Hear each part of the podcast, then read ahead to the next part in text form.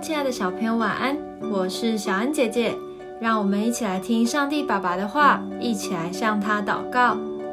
路加福音六章四十七到四十九节：凡到我这里来，听见我的话就去行的，我要告诉你们，他像什么人？他像一个人盖房子，深深的挖地，把根基安在磐石上。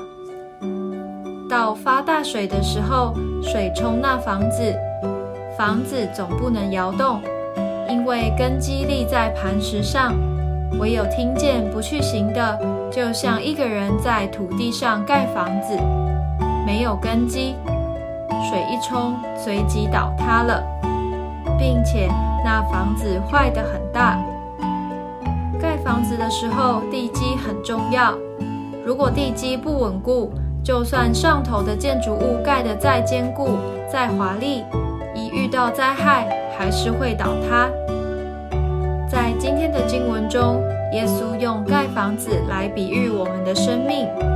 听从他的道理，而且行出来的人，就像把根基安在磐石上；而不去行的人，却没有根基。